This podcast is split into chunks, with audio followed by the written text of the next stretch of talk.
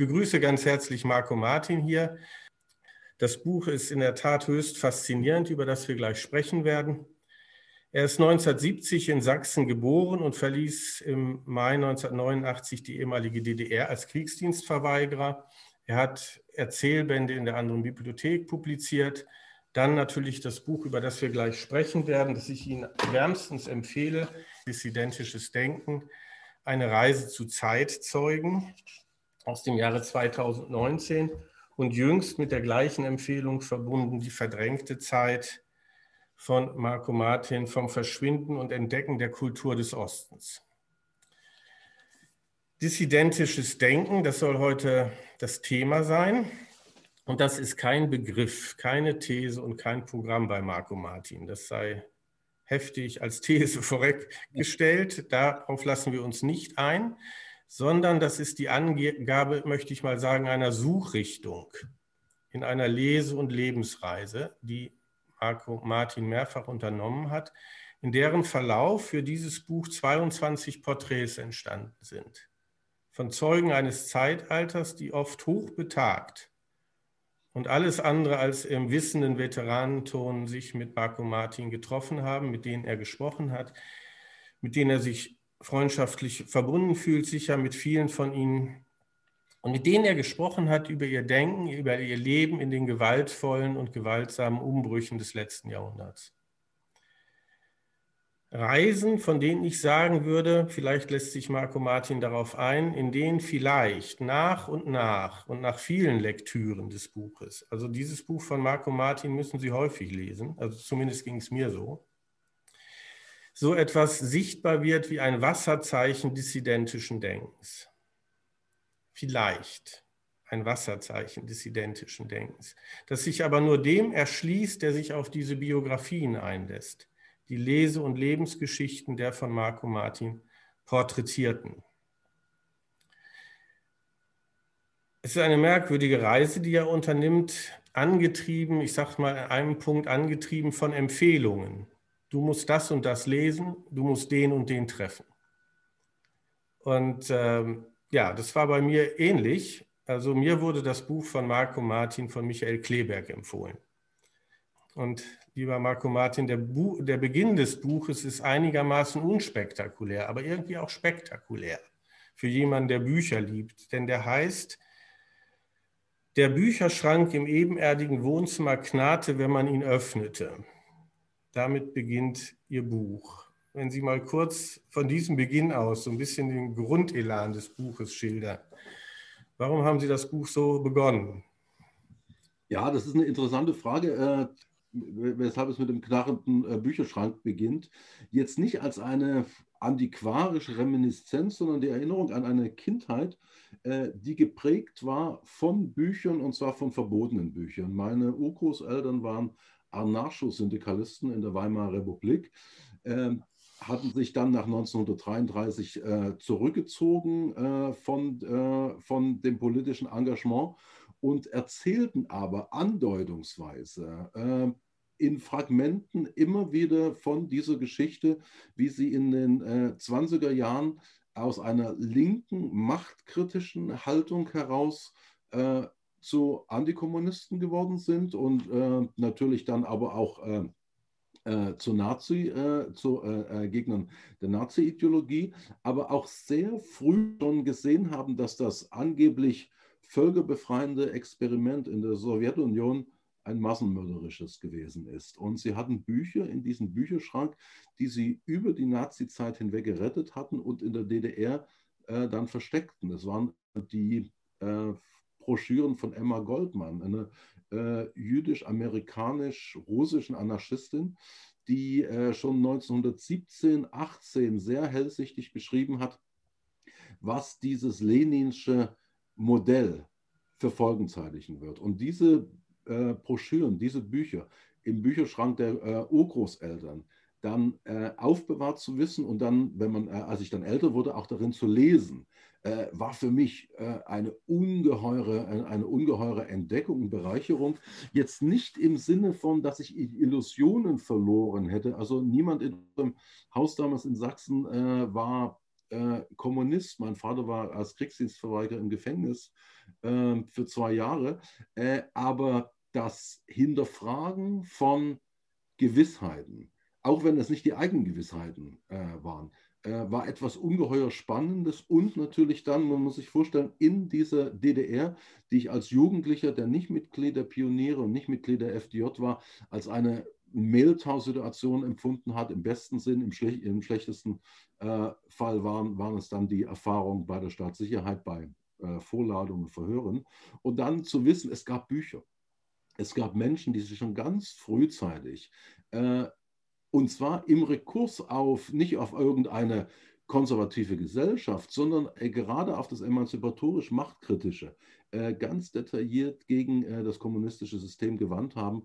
Und das fand ich faszinierend. Und dann im Westen anzukommen, Menschen zu treffen oder von Menschen zu hören, die das noch mitgemacht haben. Ich denke an Hans Saal, Jahrgang 1900.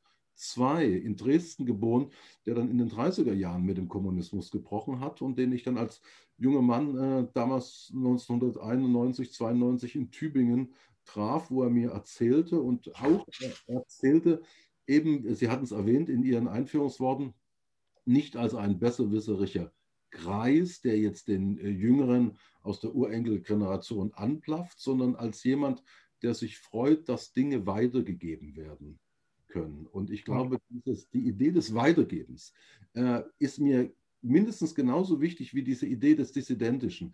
Das heißt, wir sind äh, in einem zeitlichen Zusammenhang. Äh, mit uns endet die Welt nicht, aber sie hat mit uns auch nicht begonnen. Und es gibt immer Möglichkeiten des Weitergebens und des Interpretierens. Und zwar nicht äh, in äh, Megafonlautstärke, sondern in Zimmerlautstärke. Und das war mir wichtig, auch das äh, zu, äh, zumindest äh, zu versuchen, das zu vermitteln, dass es solche Menschen und solche Bücher gibt. In dem einleitenden Kapitel sagen Sie dann auch über die Bücher. Es sind Bücher, die Sie gesucht haben von Menschen, die was anderes erfahren haben.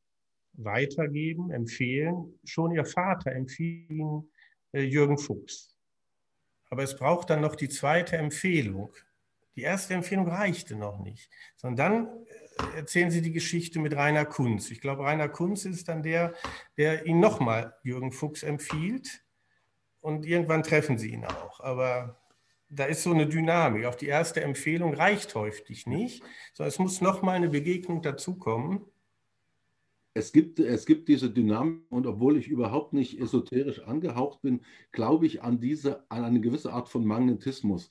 Wenn man sich für etwas interessiert und äh, offen ist, dann strömt das auch auf äh, einen ein. Ich war mit Rainer Kunze in Briefkontakt noch zu DDR-Zeiten über eine Deckadresse. Äh, einer seiner Gedichtbände kam dann in der DDR an und wenig später bekam unsere Familie die, äh, endlich die Ausreise genehmigt aus der DDR und im Übersiedlerlager Gießen äh, im Mai 89 las ich dann, äh, äh, fand ich dann ein Plakat angeschlagen, äh, eine Lesung von Rainer Kunze im städtischen Gymnasium und äh, ich die, bin ich dann natürlich dahin gegangen und habe mich dann vorgestellt und ich sagte, Herr Kunze, ich bin Marco Martin und er sagte, äh, Sie, Sie sind doch der, äh, äh, der Junge da aus Sachsen. Ich sage, ja, jetzt ist der Junge aus Sachsen im Westen.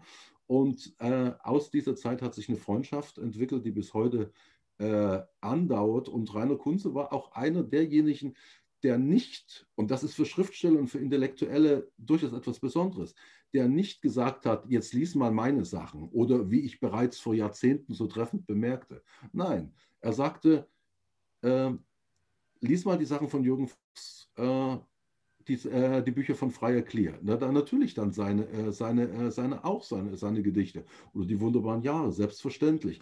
Aber es war immer der Gedanke, auch die anderen. Die anderen, von denen man selbst äh, sehr viel gelernt hat und die man jetzt vermitteln kann an eine andere Generation und zwar ohne jeglichen didaktischen Impetus. Und ja, und dann habe ich Jürgen Fuchs kennengelernt und äh, dann kam es zu der äh, Begegnung mit Hans Saal, mit Melvin Lasky, der damals in, äh, zurückgekehrt 1989 nach Berlin ähm, lebte, 1920 geboren in der amerikanischen Bronx und einer derjenigen, die äh, als äh, Soldaten der amerikanischen Armee, also Westeuropa, mit befreit haben und der dann 1948 die Zeitschrift Der Monat gründete, also ein dezidiert antitotalitäres äh, Periodikum. Der Name Der Monat stammt übrigens von Klaus Mann.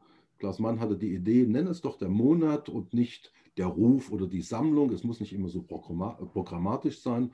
Und Melvin Larsky dann in den 90er Jahren des äh, letzten Jahrhunderts erzählte mir von diesen Geschichten. Ja. Äh, und es waren eben jetzt nicht nur die alten Geschichten, ja, hm. alte Männer von ihren glorreichen äh, Jahren äh, wieder ausgruben, sondern es war im Grunde eine ewige Geschichte. Ähm, wie geht man mit welchem geistlichen Rüstzeug geht man vor gegen die Anmaßungen der Macht, die auch ewig sind?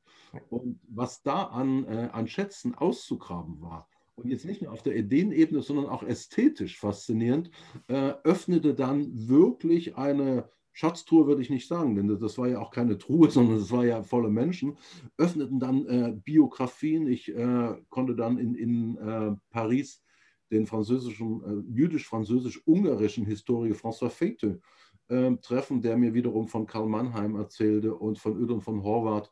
Äh, und es war äh, etwas jenseits von Name-Dropping. Es war, es war der, das, das Lebensprogramm, obwohl die äh, ähm, Menschen, die, die ich getroffen habe, das vielleicht gar nicht so programmatisch beschrieben hätten, aber es war dann doch etwas wie, ich würde sagen, den Arianefaden, Ariadnefaden straff gespannt. Mhm aus dem Labyrinth des Unwissens und auch der Angst zu entkommen. Und ja, deshalb hat es mir große Freude gemacht, diese Menschen zu treffen, die Bücher zu lesen und davon auch dann in, in meinem äh, Buch Dissidentisches ja. Denken davon Bericht zu geben. Es ist also nicht nur, und das ist, finde ich, ganz wichtig, nicht nur eine Ideengeschichte des dissidentischen Denkens, das man so vornehmen lassen kann, oder eben nicht nur und gerade nicht, sondern es ist geradezu verstörend, kein Name-Dropping, sondern es ist ein, ja, eine unruhige Reise, von der sie nicht wussten, wie sie abläuft, sondern sie folgten dem, der Unruhe der Empfehlung. Und äh, die andere Bibliothek, da passiert ja nicht zufällig. Also ich halte das mal hoch, dass man sich das so vorstellen kann und das so sieht. Also ich, das ist jetzt eine Seite, Sie sehen hier diese, äh, diese ähm, äh, braune Seite, die golden ist, da stehen immer, die ist immer eine Zwischenseite zum nächsten Porträt. 22 Porträts von Menschen. Und das ist die erste Seite, wo Sie das Gedicht von Hans Saal äh, zitieren. Meine Generation hat ein großes Thema. Wir sagen, was der Mensch dem Menschen antut. Also es ist ein Epitaph eigentlich eines Gedichts von Hans Saal. Und wenn man die Seite dann zur Vorrede umdreht, steht programmatisch auf der linken Seite, ein Geflecht wird entziffert. Also das hat mir gut gefallen. Also es ist mir erst bei der zweiten und dritten Lektüre aufgefallen. Ein Geflecht wird entziffert. Ein Geflecht dieser Beziehungen von den Personen, die Sie gerade genannt haben. Wir werden nachher noch auf Melvin Lasky und die Zeitschrift kommen. Aber ein Geflecht von Personen, das Sie nicht von oben gesehen haben, sondern Sie haben sich das durch unzählige Reisen und Gespräche von innen erschlossen. Und irgendwie immer Ähnlichkeiten äh, gesehen und die nach und nach notiert und zu Porträts, ja, zu Porträts nicht verarbeitet, aber sie haben Porträts geschrieben und immer wieder gibt es kleine Überlappungen und die kennen sich irgendwie immer und sie kommen immer wieder vor. Und so ein, so, so ein Rahmen ist, dass sie irgendwann sagen, die Solidarität der Erschütterten, Jan Patoczka. Sie irgendwie so ein Leseschlüssel ist, die gemeinsamen Erfahrungen, die fremden Erfahrungen derjenigen von NS-Deutschland und denjenigen der Unrechtserfahrung der ehemaligen DDR? Äh, dass, dass Sie die, die erste Seite äh, erwähnen und das äh, Gedicht, würde ich dann auch äh, gleich noch rübergehen zur Widmung. denn das Buch ist gewidmet dem Andenken einer Silke Tempel, ja. der Andenken der Journalistin und, und Politikwissenschaftlerin Silke Tempel, die 2017, als diese Sturm in Berlin äh, losbrach, von einem Baum erschlagen wurde, und zwar im Tegler Forst. Äh, ich glaube, sie war die, die einzige, die damals ums Leben gekommen ist. Äh, und Silke Tempel war für mich mit gerade mal 54, 53 äh, oder 54 Jahren. Und Silke Tempel war für mich äh, eine äh, derjenigen Intellektuellen, die jetzt auch nicht aus einem, aus einem dissidentischen Umfeld kommen, aber die Gabe hatten, äh, Präzision und Empathie und durchaus auch, wenn es nötig war, eine gewisse rhetorische Angriffslust äh, zu verbinden gegen Schönredner, gegen Bullshit. Äh, und es war immer großartig, wenn man sie gesehen hat bei Phoenix in der Talkrunde. Dann waren nämlich die ganzen Erklärherren, zum Teil auch die Nebelwerfer, die uns erklärten, dass äh, man sich doch mit Putin ins, Ver ins Verhältnis setzen müsste und äh, die auch alles zu wissen glaubten für den Nahostkonflikt. Und da saß diese charmante und äh, gleichzeitig absolut taffe Frau und äh, platzte und, und ließ diese Wortblasen platzen und rekurrierte aufs Konkrete. Und zwar immer mit einem, mit einem Charme und auch mit einem, äh, einem trockenen Humor. Ich muss sagen, ich vermisse Sölge Tempel enorm, wie ich dann auch äh, viele Leute äh, vermisse, die dann im Buch auftauchen. Ich denke an André Glücksmann.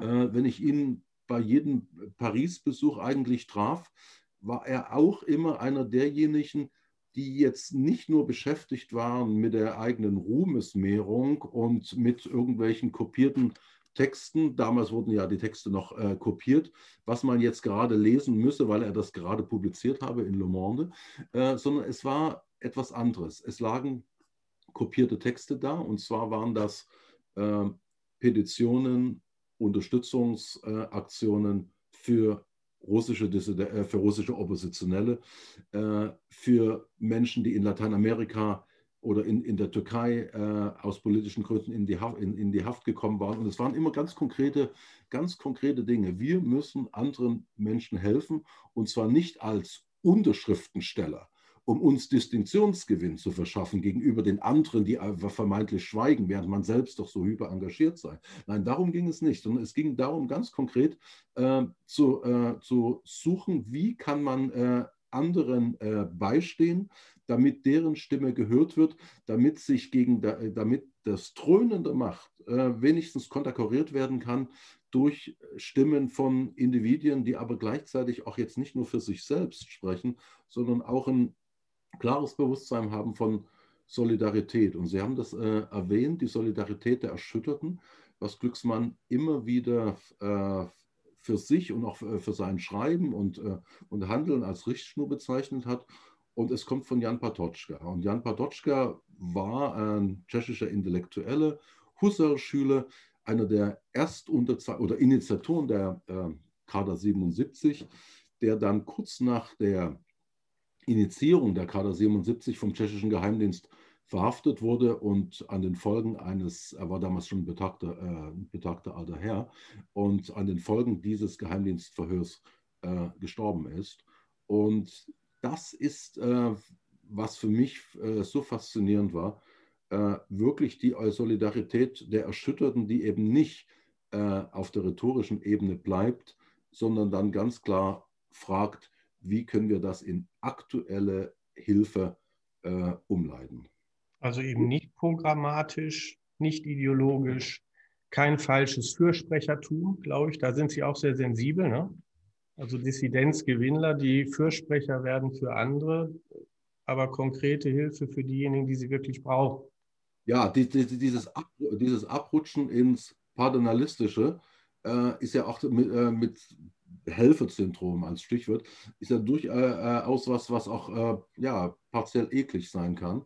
Äh, weil man dann im Namen der anderen spricht und dann vielleicht auch, ohne, ohne sich dessen bewusst zu sein, ganz froh ist, dass es immer genug Opfer gibt, in deren Namen man sprechen kann. Aber die Leute, die ich traf, das waren alles ähm, Menschen, die mit sich selbst befreundet waren in einer nicht eitlen Weise, die dann auch ähm, äh, Lebenspartnerinnen hatten, äh, Frauen, und zwar nicht Frauen an ihrer Seite, sondern äh, liebende Komplizinnen, das heißt, es waren keine verbitterten äh, äh, Prediger, die jetzt sagten, also man muss die Menschheit retten, sondern das waren Leute, die ausgehend von der Daseinsdankbarkeit, einer, einer erfüllten privaten, individuellen Existenz dann auch ein Gespür hatten, wie sollte ein gutes Leben sein, auch für und dass man sich dafür einsetzen muss, aber eben nicht nur äh, im aktivistischen Sinn, sondern aber auch dann durchaus dann im ästhetischen, äh, in der Literatur, in Gedichten, in Romanen.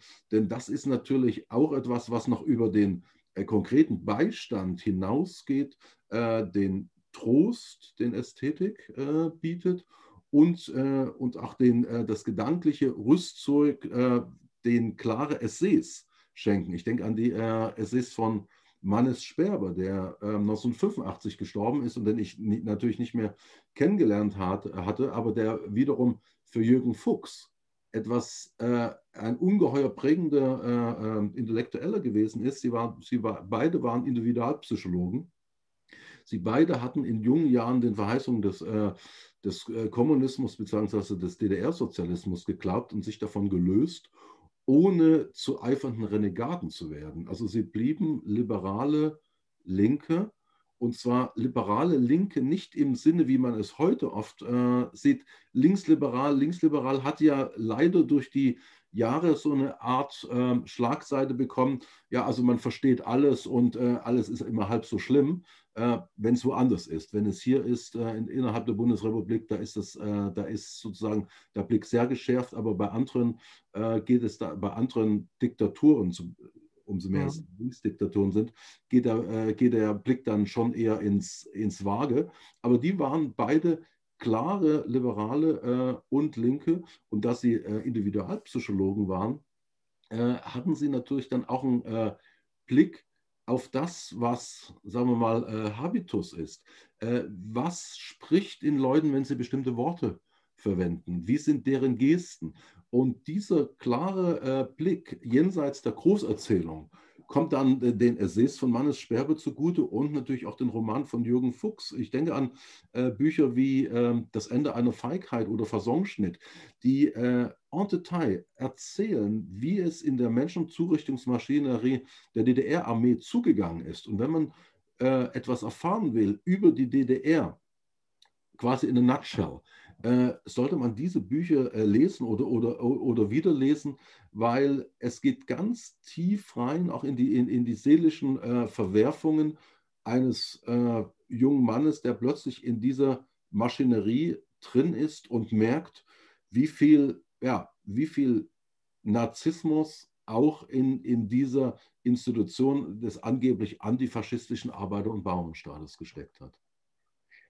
Man könnte die Geschichte wenn sie dann nicht zu programmatisch würde, auch als eine Lektüregeschichte erzählen. Es gibt viele Bücher von solcher Wucht, dass sie uns nicht loslassen. Verführtes Denken von Miwosch, Alexander Solzhenitsyn Gulag, 1973, Glücksmann, Köstler Sonnenfinsternis und viele andere, zwei, drei Bücher mehr, die diese Folgen gehabt haben, dann aber auch für, für dissidentische Denker und Denkerinnen, sage ich jetzt mal salopp, die sich dann zu um, um Zeitschriften, Zeitungen herum versammelt haben, von denen wir eigentlich alle, die wir uns so liberal dünken in, in, in Westeuropa, eigentlich keine Ahnung haben.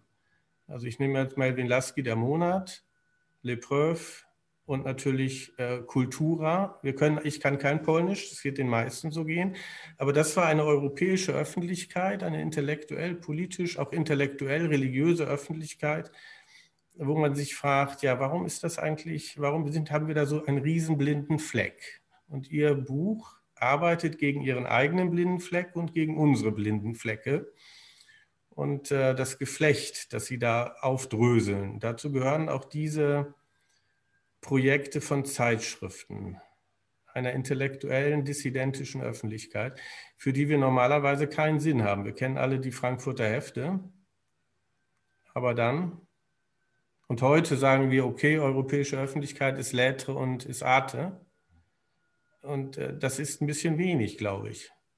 Da, äh, ich stimme Ihnen dazu, obwohl das mit den blinden Flecken dann schon eine äh, westdeutsche Spezialität gewesen ist.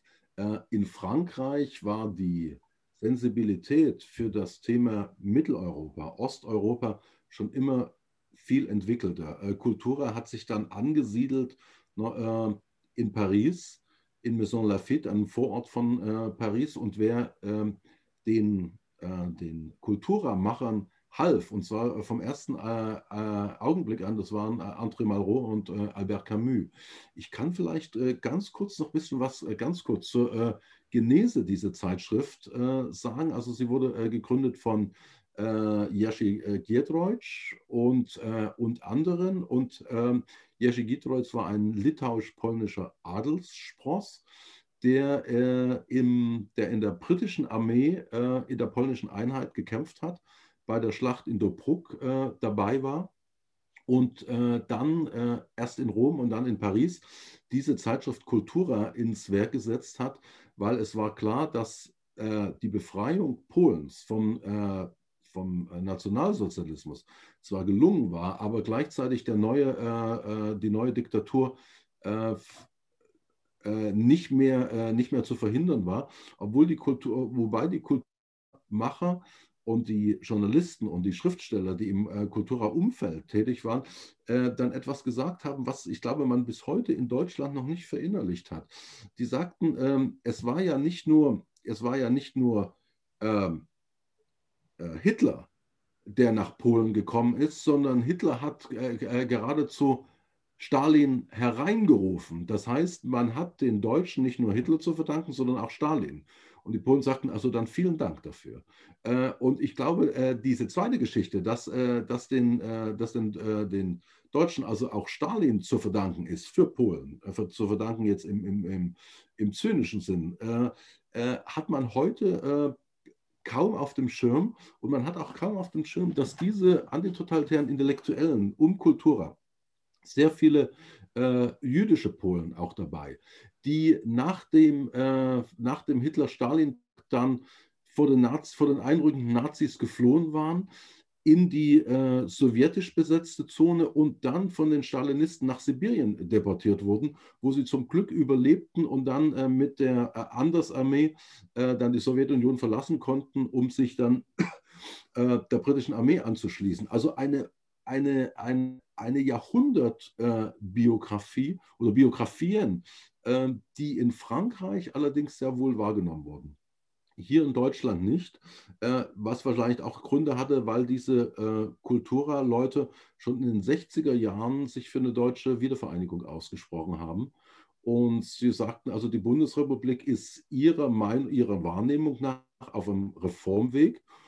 Und sie sagten also, äh, alles, alles, was diese preußisch-reaktionäre DDR wegbringt, kann nur ins Gute führen. Und etwas, äh, etwas Interessantes, weil ja viele Wiedervereinigungskritiker, besonders in der Bundesrepublik, wenn man sich an die Debatten 1990 äh, erinnert, 89, 90 erinnert, immer mit dem Verweis auf äh, die Nazi-Zeit dann eine deutsche Wiedervereinigung abgelehnt haben und die, die unter der Nazi-Zeit gelitten hatten äh, und dann gleichzeitig sich äh, aber äh, als äh, resistent erwiesen haben gegenüber dem Kommunismus, für die war das ganz klar, dass sie sagten, äh, diese scheußliche DDR mit ihren auch bis zuletzt antipolnischen Ressentiments. Ich erinnere mich ja noch als Schulkind, wie es war, als dann Solidarność anfing zu streiken und dann die äh, Lehrer äh, hinter vorgehaltener Hand und dann sozusagen das Volk am Stammtisch von den Polacken sprach, die endlich mal richtig arbeiten sollten, etc. Ähm, das wurde in Paris natürlich äh, äh, auch wahrgenommen und deshalb äh, sagte man, also das Verschwinden der DDR wäre, ähm, wäre wirklich kein Schaden für, für den Kontinent. Und wie gesagt, aber bei Kultura blieb es dann aber auch nicht nur bei Thesenartikeln, wo man heute sagen können, könnte, wow, die waren ja gewitzt, die haben das schon vor Jahrzehnten in einer sehr unkonventionellen Weise gesehen, sondern Kultura war auch das vermittelnde äh, Institut. Es gab dann dieses literarische Institut, der Verlag der Kultura, wo man Bücher auf Polnisch gedruckt hat, die in Polen verboten waren und äh, man diese Bücher dann nach Polen geschmuggelt hat. Mhm. Das heißt, dass auch da der, äh, der Kontakt zwischen den exilierten äh, Intellektuellen und denen, die in Polen geblieben sind, nie abgebrochen ist auch etwas völlig anderes als in Deutschland, wo ja weggehen immer heißt äh, von der Fahne gehen. Äh, und es diese Sprüche gibt. Zu Hause ist es am schönsten und weshalb in die Ferne schweifen. Äh, dann äh, Christa Wolfs geradezu zur Ästhetik gemachtes Dableiben als äh, Lebensziel, dem Druck des härteren Lebens standhalten. Wobei jetzt vielleicht noch also die Frage wäre, ob das harte Leben der Christa Wolf wirklich so hart gewesen ist, aber das jetzt nur in Parenthese. Das heißt, in Polen, aber auch in Tschechien ähm, oder in der damaligen Tschechoslowakei gab es eine ganz äh, klare Verbindung und eine Solidarität zwischen denen, die weggegangen sind oder weggetrieben wurden und denen, die im Land geblieben sind. In, äh, in Prag äh, waren die Bücher, die auf Tschechisch äh, äh, verboten waren, natürlich auch clandestin erhältlich, weil es in Toronto einen Verlag namens 68 Publishers gab, den äh, Josef Skorecki gegründet hatte, der, äh, neun, äh, der 68 nach dem äh, sowjetischen Überfall ähm, dann aus der Tschechoslowakei geflohen ist und in, ähm, mit seiner Frau Stenner in Toronto diesen Verlag aufgebaut hat. Das heißt, Geschichten von Verknüpfung, von einem, von einem Netz, dass Bücher und Menschen äh, zusammengekommen sind äh, und äh, mit großem Risiko. Das war ja äh, in meiner kursorischen Nacherzählung, klingt das ja etwas mühelos, aber es, äh, es war natürlich schwierig. Wie, äh, wie kommt man an Geldmittel? Wie schafft man das, den Zoll und die Geheimdienste zu täuschen, um an die Bücher zu kommen? Wie gefährdet man auch nicht diejenigen, die dann diese Bücher in Empfang nehmen und so weiter. Und man hat es geschafft und nicht nur geschafft, sondern auch äh, dazu anderes geleistet. Justus Skorecki war eben in Toronto nicht nur der äh, Verleger, sondern auch ein Romancier, der in der angelsächsischen Welt äh, bekannter ist als äh, hier bei uns in Deutschland und der als Swing- und Jazz-Liebhaber äh, Romane geschrieben hat. Einer von ihnen, Feiglinge, auch in einer anderen Bibliothek erschienen, äh, die heute noch eminent lesbar sind über die Zeit der Nazi-Besetzung in Böhmen und dann die Zeit, wie ein osteuropäischer oder mitteleuropäischer Intellektuelle plötzlich in Kanada vor einer freundlichen, aber absolut uninformierten Studentenschar seine Kontenance bewahren möchte und die Kontenance auch bewahrt. Und äh, aus diesem Grund sind auch diese Romane von Josef Skorecki heute noch jenseits von Patina und amüsant und klug zu lesen. Jetzt gehen wir mal, also ich könnte Ihnen stundenlang zuhören. Äh, jetzt der Monat, Melvin Lesky. Jetzt gehen wir wieder nach Deutschland und machen die erstaunliche Entdeckung, da gab es eine Zeitung, eine Zeitschrift, der Monat, jeden Monat, die ganz, ganz viele nicht kennen.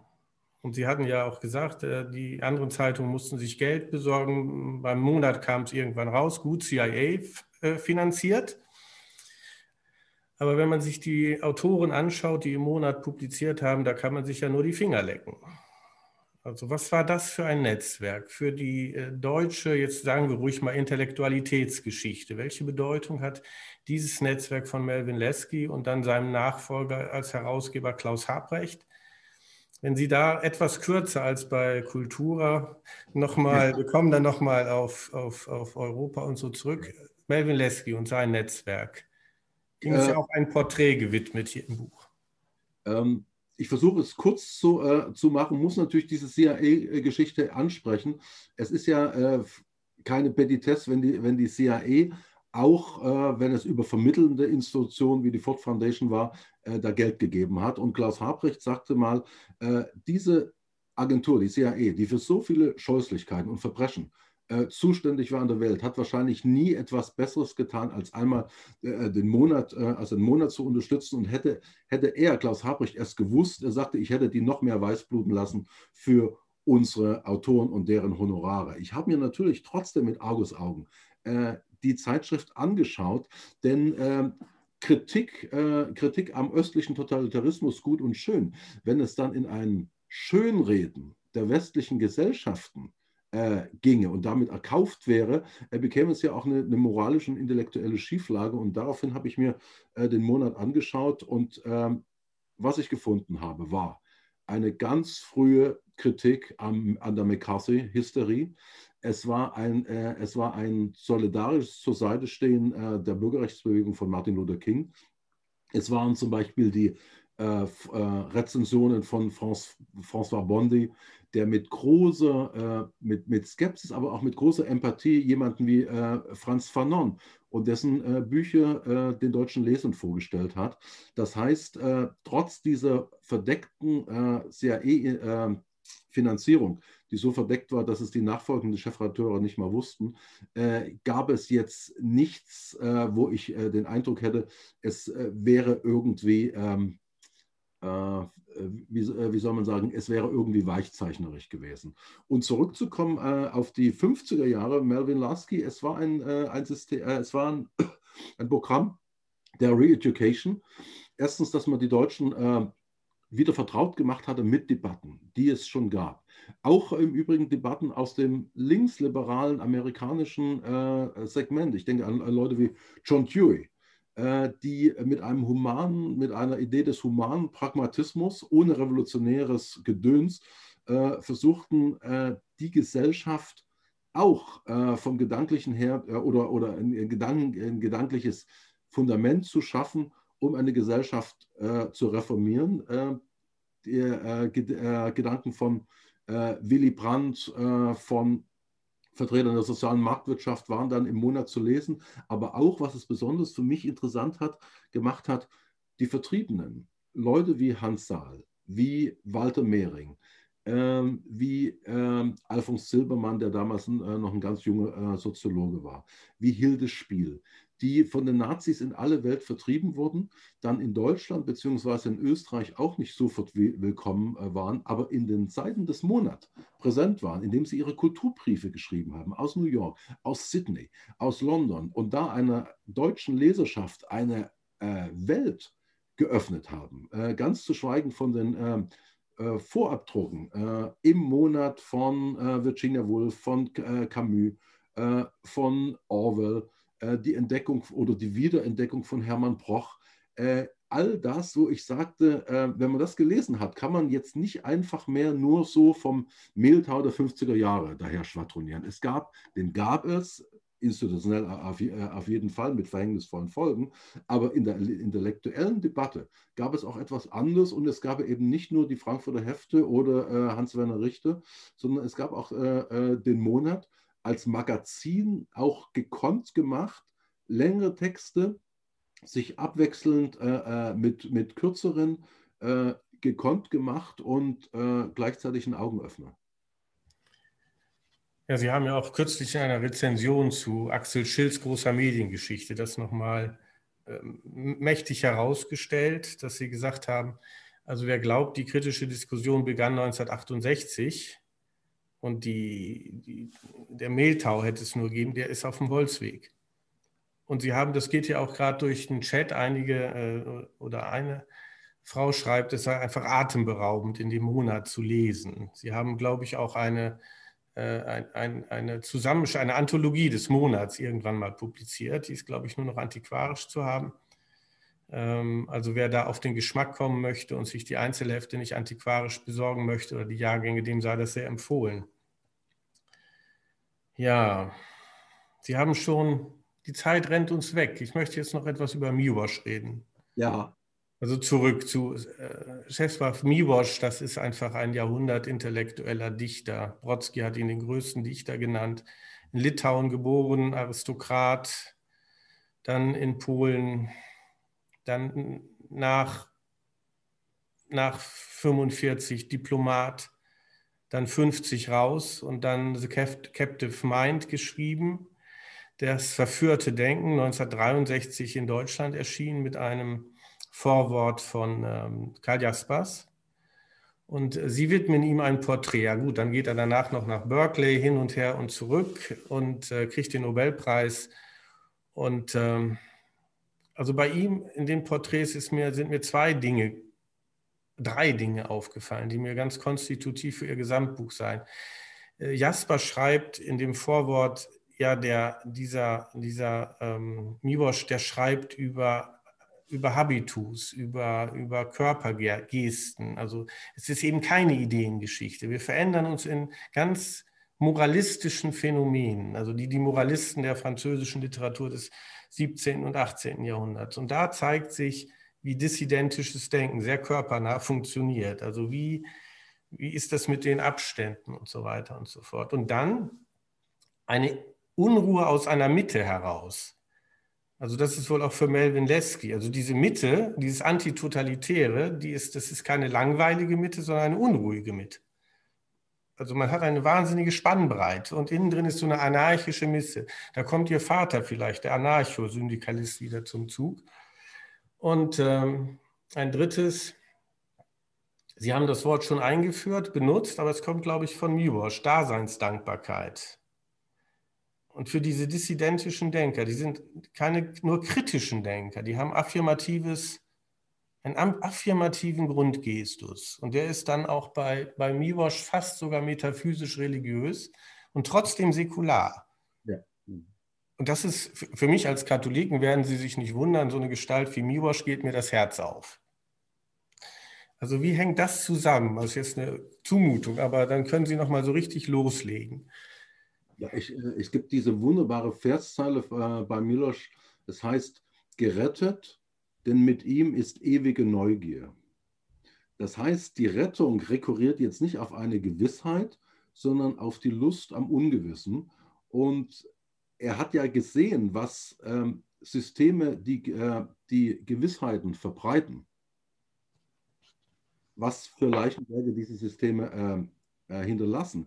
Er hat äh, im nazi-besetzten äh, Warschau gesehen, äh, wie Warschau getrennt wurde, was, äh, wie, die, wie, das, wie die Situation im Ghetto, im jüdischen Ghetto war. Er war dann auch in der Untergrundbewegung und er hat eines dieser diese Gedichte geschrieben, die beschreiben, wie die Gleichzeitigkeit ist. es gibt ein Karussell auf der sogenannten arischen Seite oder der nicht-jüdischen Seite de, äh, des Ghettos und es gibt äh, dann das Sterben äh, und das äh, gemordet werden und das deportiert werden auf der anderen Seite. Aber das Kar Karussell auf der nicht-jüdischen Seite dreht sich weiter.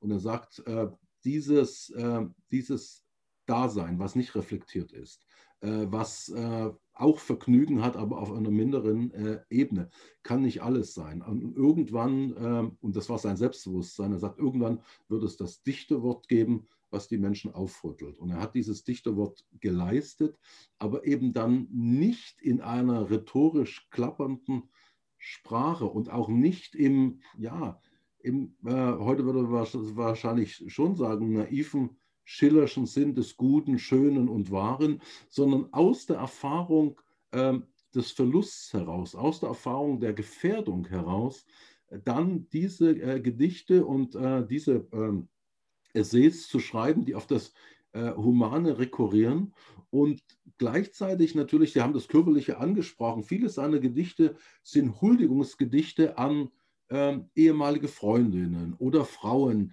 äh, die er betrachtet, während er, es gibt ein Gedicht, das heißt äh, Selbstporträt äh, zu meinem 88. Geburtstag am Flughafen von, sagen wir, Minneapolis.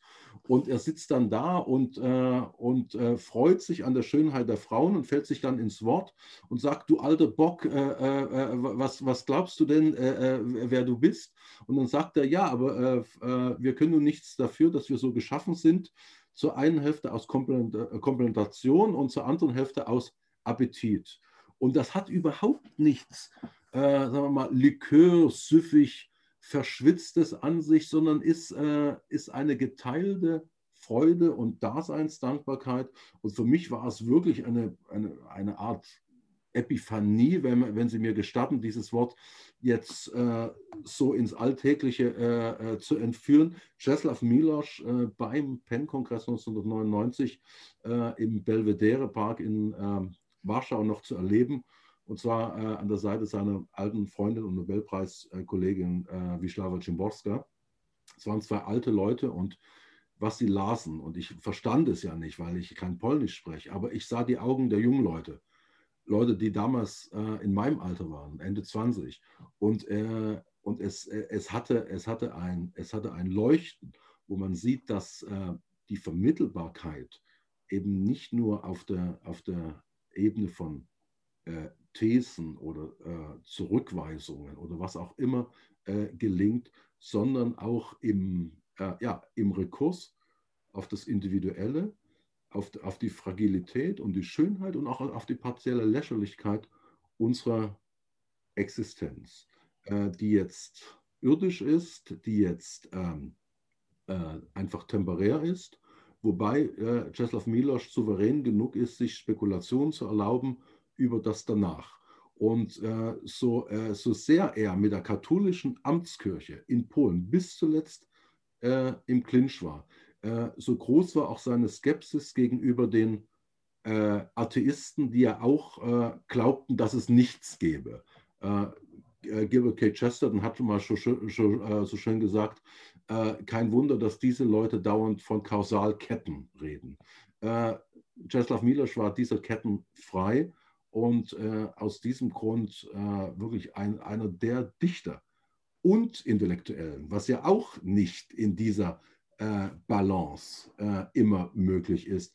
Die überzeugen, und zwar in den, in den Gedichten und gleichzeitig in den Essays, Sie haben das erwähnt, äh, ähm, das verführte Denken, aber auch seine äh, Betrachtungen der angeblich so libidinös freien Berkeley-Gesellschaft der 60er Jahre hat, hat, äh, hat etwas absolut Gegenwärtiges, weil er beschreibt diese Leute als ziemliche puritanische Lustspießer. Das heißt, äh, die Libido wird jetzt äh, in ein Selbstertüchtigungs, also ein Selbstertüchtigungsprogramm amerikanischerweise äh, ähm, buchstabiert und er sagt, ich als Zentraleuropäer oder Mitteleuropäer finde das jetzt so erotisch auch nicht. Das, heißt, der Mann hat nicht nur Geist, sondern auch Witz. Ja, also ich kann nur allen, die jetzt zuhören und zusehen, empfehlen, sich jetzt alles, also nicht natürlich die Bücher von Marco Martin, kaufen Sie sie alle. Und dann natürlich Miwosh. Also ich eine meiner Lieblingsstellen bei Miwosch als Überleitung aus Sinn und Form. Der Miwosch hat einen theologischen Traktat geschrieben. Unfasslich. Einen theologischen Traktat, den mal ein Theologe exegisieren sollte, dann würde er stumm werden und bescheiden. Da gibt es eine, eine, eine Stelle drin, Zitat, ich werfe mich hin und her und wälze mich im Bett meines Stils, im Bemühen darum, dass es behaglicher für mich wird weder gottgefällig noch zu weltlich. Es muss ein mittlerer Platz sein, irgendwo zwischen Abstraktion und Kindlichkeit, damit es möglich ist, ernsthaft über Dinge zu reden, die wirklich sind. Irgendwo zwischen Abstraktion und Kindlichkeit.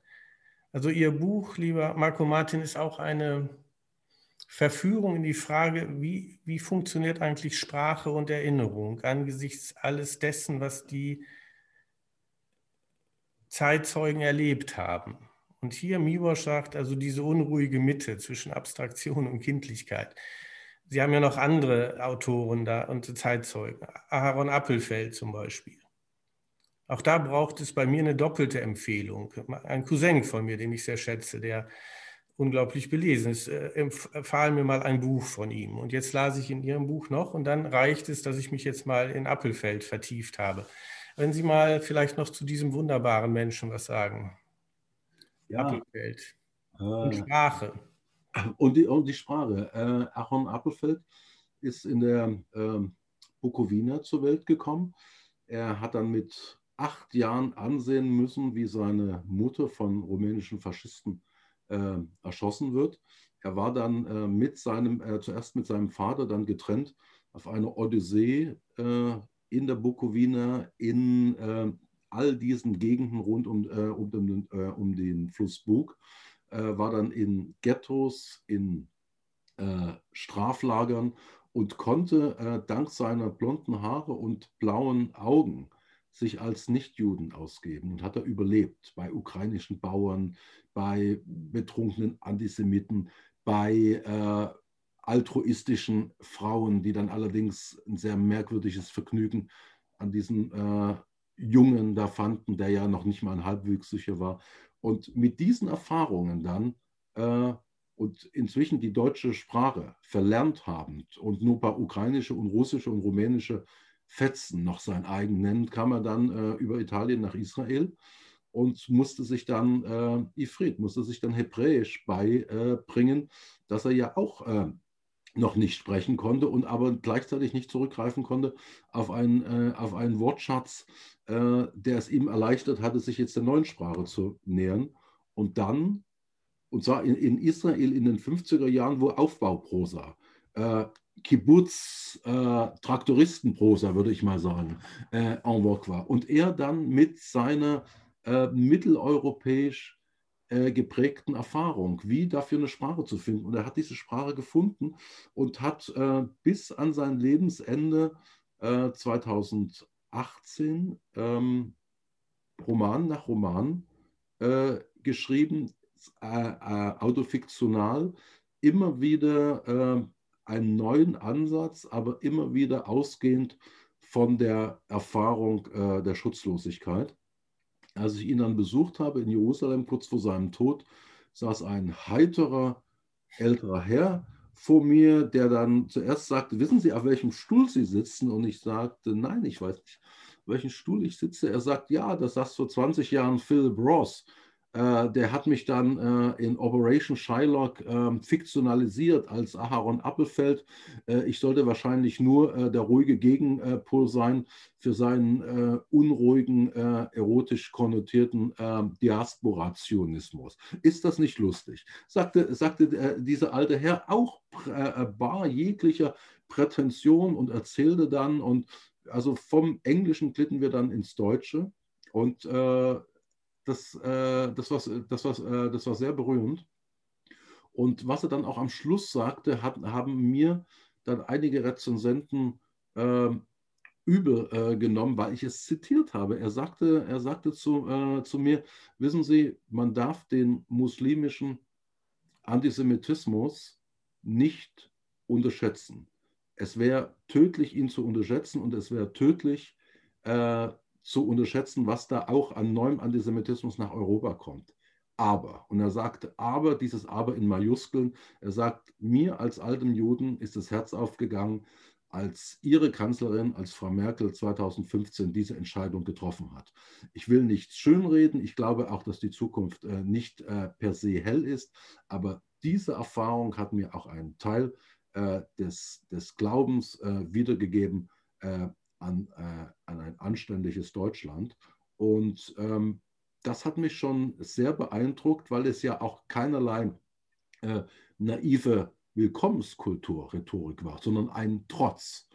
Ein Trotz, äh, ein Trotzdem, ein, wie es so schön heißt, ein Trotz alledem und alledem. Und äh, das war für mich eine sehr berührende äh, Begegnung.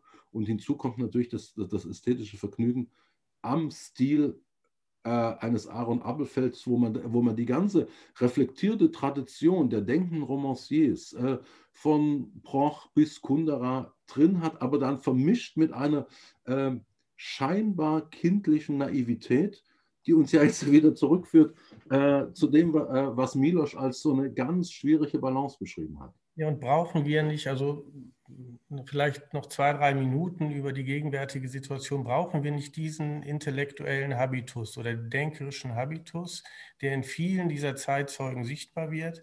Eine höhere Gelassenheit, würde ich mal sagen, Humor, Daseinsdankbarkeit, ein Vertrauen in die Sprache, das Unprätentiöse, eben nicht nur das Kritische, sondern immer noch ein Gran an Affirmation also ist auch so ein Camus-Ton drin. Also wenn man genau die Zitate mal so analysiert, wenn man so durchs Buch geht, ne, da kommt natürlich vor. Ich finde, das Elend hinderte mich zu glauben, dass alles unter der Sonde und der Geschichte gut sei. Das Elend ist offenkundig, die Erfahrung der Gewalt. Und dann Camus aber weiter, die Sonne aber lehrte mich, dass die Geschichte nicht alles ist. Es gibt noch ein Jenseits der Geschichte, mit dem wir uns ja gern intellektuell dann immer beschäftigen. Und Sie haben jetzt also vielleicht noch ein Wort oder auch zwei zur intellektuellen Debattenkultur aktuell. Es gibt bestimmte Dinge in der öffentlichen Diskussion, die schwer haben. Sie hatten eins gerade genannt, der Antisemitismus von Muslimen. Man kann die Cancel Culture nennen, man kann, das nennen Sie an einer Stelle das Humanitätsgesumm. Das gibt es. Es gibt eine ganze Reihe von Dingen, die selbsternannten Fürsprecher für den Osten. Es gibt so eine ganze Menge Themen, wo uns immer ganz klamm wird. Und gerade heute steht in der FAZ, dass ein, ähm, ein, ein Netzwerk gegründet wurde, Netzwerk Wissenschaftsfreiheit. Also äh, das Thema ist das Bekannte. Es gibt so, vielleicht begrenzen wir es darauf, es gibt so irgendwie das Gefühl einer Diskursverengung. So einer, man kann nicht über alles reden. Und dann gibt es eben sehr ja, beherzte Menschen, aber nicht so ganz erleuchtet, die von Meinungsdiktatur reden. das ist es gerade nicht. Aber es gibt irgendwie doch so ein Gefühl, dass man vielleicht nicht leuchten kann. Ähm, was kann man äh, in der Spur ihrer Zeitzeugen lernen für die aktuellen Dinge? Ohne das jetzt zu sehr zu einer kleinen, äh, zu einem Fazit irgendwie zu machen. Eine kleine Schlussbemerkung, die so offen ist, wie sie den Zeitzeugen entspricht.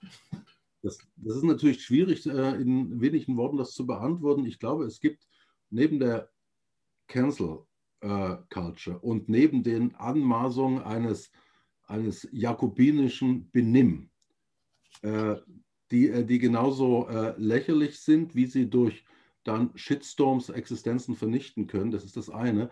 Auf der anderen Seite gibt es aber auch äh, die marktschreierischen Wannabe-Dissidenten, äh, Querdenker, also ich denke an solche äh, marktschreierischen Leute wie Matthias Matusek, die jetzt ihre, ihre katholische Konversion als eine Art Peitsche äh, äh, missbrauchen, um anderen Mores zu lernen, in derselben Anmaßung, die sie äh, damals schon als äh, äh, Linke gepflegt haben.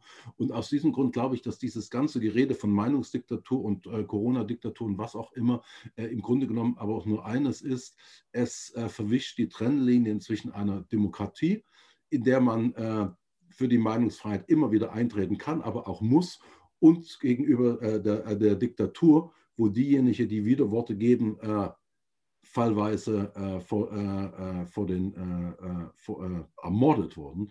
Und aus diesem Grund glaube ich, es braucht eine, auch eine definit, definitorische Klarheit, um nicht alles miteinander zu, zu vermengen und ein Blick zurück kann auch äh, nicht schaden, denn die Leute, die ich äh, äh, beschrieben habe, die in den 30er Jahren schon mit dem Kommunismus ge äh, gebrochen haben, und das alles erkannt haben. Wozu das führt, äh, waren dann in den acht, äh, waren dann 68 mit Studenten äh, konfrontiert, die Ho Ho Chi Minh riefen und mit äh, Lenin-Bildern umhergingen, von den K-Gruppen ganz zu schweigen. Und diese Dissidenten haben es doch auch geschafft, damit umzugehen ohne nach, äh, äh, verbittert nach ganz rechts abzuwandern oder ohne sich abzufinden oder ohne sich anzuschleimen und zu sagen, ja, die Jugend von heute ist halt so. Die haben doch auch Positionen bewahrt und gleichzeitig, äh, und gleichzeitig ihren, äh, ihren Lebensmut und ihren Lebenswitz. Und äh, ich meine, äh, wenn die das geschafft haben, unter viel schwierigeren Bedingungen und viel größere individuelle Verletzungen im Hintergrund, können wir das doch auch schaffen. Also ich würde äh, sagen, also äh, wach, äh, wachsam bleiben und auch gern polemisieren, aber nicht ohne diesen besonders in Deutschland so beliebten ahistorischen, so schlimm wie, wie heute war es noch nie, Untergangston. Also das ist durchaus ridikül. Lieber Herr Martin, das ist eine Punktlandung, es ist 13 Uhr. Sie haben ein großartiges Buch geschrieben, das einen nicht loslässt. Es gibt ja Bücher, das sagt man ja von vielen Büchern, dass sie einen nicht loslassen. Bei Ihnen ist das Problem, dass man nicht nur noch weitere Bücher lesen muss, sondern man wird aufgefordert, auch noch andere Menschen kennenzulernen und zu reisen. Und meistens sind Büchermenschen ja auch Stubenhocker. Aber Ihr sozusagen Ihr Appell, der irgendwie aus diesem Buch wie naturgemäß hervorgeht, ist zu sagen, ja, also Bücher lesen, in denen von den anderen Erfahrungen die Rede ist. Und das weitet den Blick und, und äh, macht Lust und Freude an Demokratie und Freiheit. Und wehrt jedem Kulturpessimismus und jeder Bornierung oder der, der Internationale der Einäugigen. Also ihr, ihr Vorwort äh, zu Ihrem Buch endet mit dem großartigen Satz, damit will ich es bewenden lassen. Wer das Jahr 1989 erlebt hat, hat nicht das moralische Recht, Pessimist zu sein.